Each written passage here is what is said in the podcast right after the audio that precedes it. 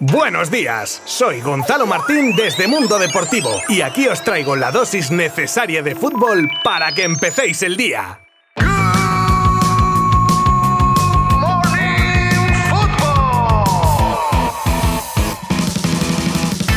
Hola, muy buenas. Bienvenido todo el mundo a un nuevo episodio de Good Morning Football. Todavía con la resaca del clásico vamos a tener hoy, 22 de marzo, un montón de noticias. Pero antes, ocupando el espacio que dejaba para los resultados del día anterior y puesto que no tenemos ninguno de las máximas categorías del fútbol europeo, voy a aprovechar a daros las gracias por el enorme apoyo que estáis dando a este podcast de Mundo Deportivo y con ese apoyo estáis consiguiendo que cada semana miles de personas estén al día de lo más destacado del mundo del fútbol. Os animo a que sigáis escuchándonos de lunes a viernes y compartiendo cada programa con vuestros amigos, familiares, etc. Y dicho esto, hoy vamos a hablar de cómo la prensa mundial vio la gesta del Barça contra el Madrid, la nueva joya vinculada al Barcelona, cómo el Madrid pretende apretar por Haaland, el ranking de equipos de fútbol más ricos, el acelerón que pretende dar el Atlético de Madrid para hacerse con Paulo Dybala, la exclusión definitiva de Rusia del Mundial de Qatar y muchas cosas más que os contaré en los próximos minutos y que no os podéis perder. Os habla como siempre un servidor, Gonzalo Martín. ¡Comenzamos! Una de las joyas emergentes de la Eredivisie, el delantero del PSV Eindhoven de 22 años e internacional neerlandés Cody Gapco, estaría en la agenda del Fútbol Club Barcelona según informa el portal de Athletic, una alternativa más económica, aunque muy entrecomillado lo de económica, ya que lo tasan en 35 millones, una buena opción de futuro que ha explotado esta temporada en la que lleva 16 goles y 15 asistencias en 37 partidos.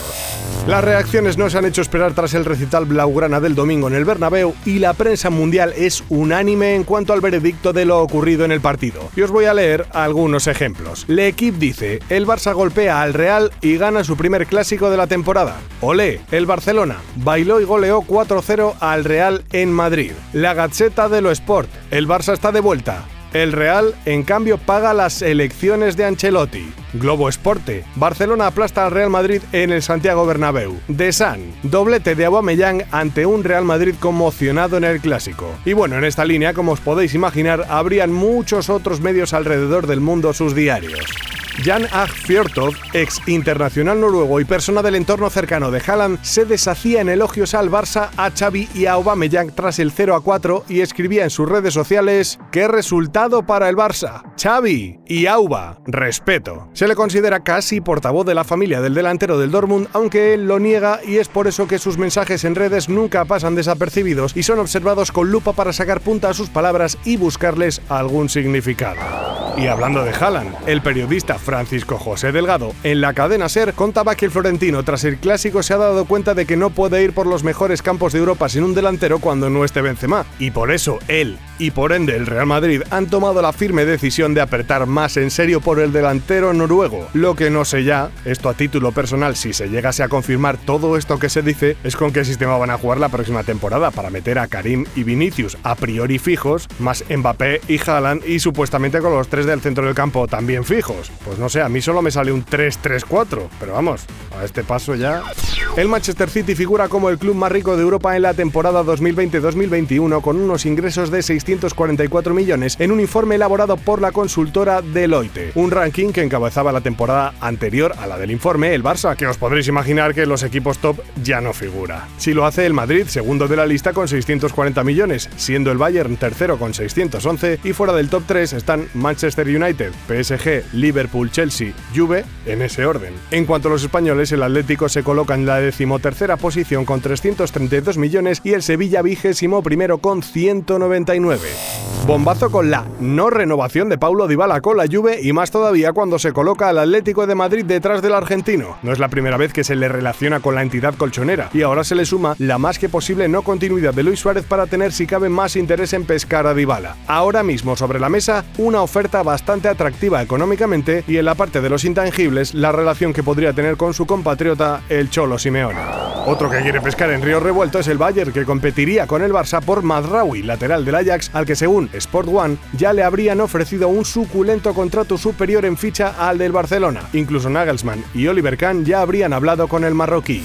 Como os comentaba en el sumario, Rusia se queda definitivamente sin opciones de participar en la repesca mundialista y por ende de participar en Qatar 2022, tras rechazar el TAS el recurso presentado por la Unión de Fútbol Rusa, un combinado dirigido por un viejo conocido, Valery Karpin, que ya ha abogado por el fin de la intervención militar rusa en Ucrania.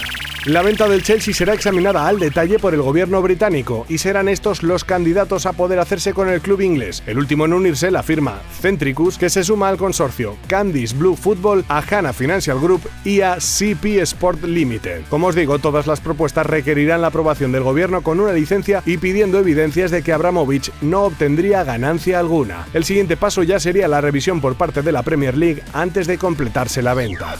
Y terminamos hoy con unas palabras que no van a gustar mucho en el Atlético de Madrid y tampoco a su actual técnico. Se trata de lo que ha dicho una leyenda del Liverpool como es Robbie Fowler, analizando las palabras de Gary Neville tras la eliminación del United a manos del Atlético, en las que decía que los del Manchester deberían fichar a Simeone para su banquillo. A esto, el del Liverpool decía que se rió cuando lo escuchó, ya que considera en contra del fútbol algunas de las payasadas que hace el equipo del Cholo, de las horribles cosas que hacen y tácticas que persiguen, que algo así lo denunciarían los hinchas de los Red Devils incluso ganando, y que no lo soportarían mucho tiempo, que el United debe jugar como establecieron Matt Busby y Alex Ferguson. Todo esto textual, ¿eh?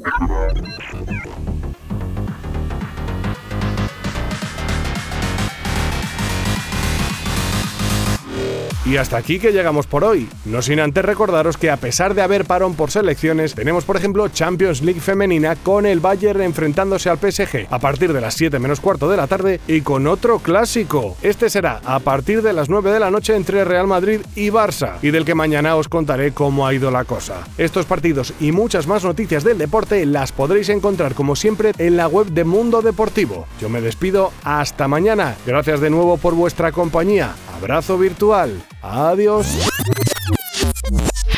Mundo Deportivo te ha ofrecido Good Morning Football, la dosis necesaria de fútbol para comenzar el día.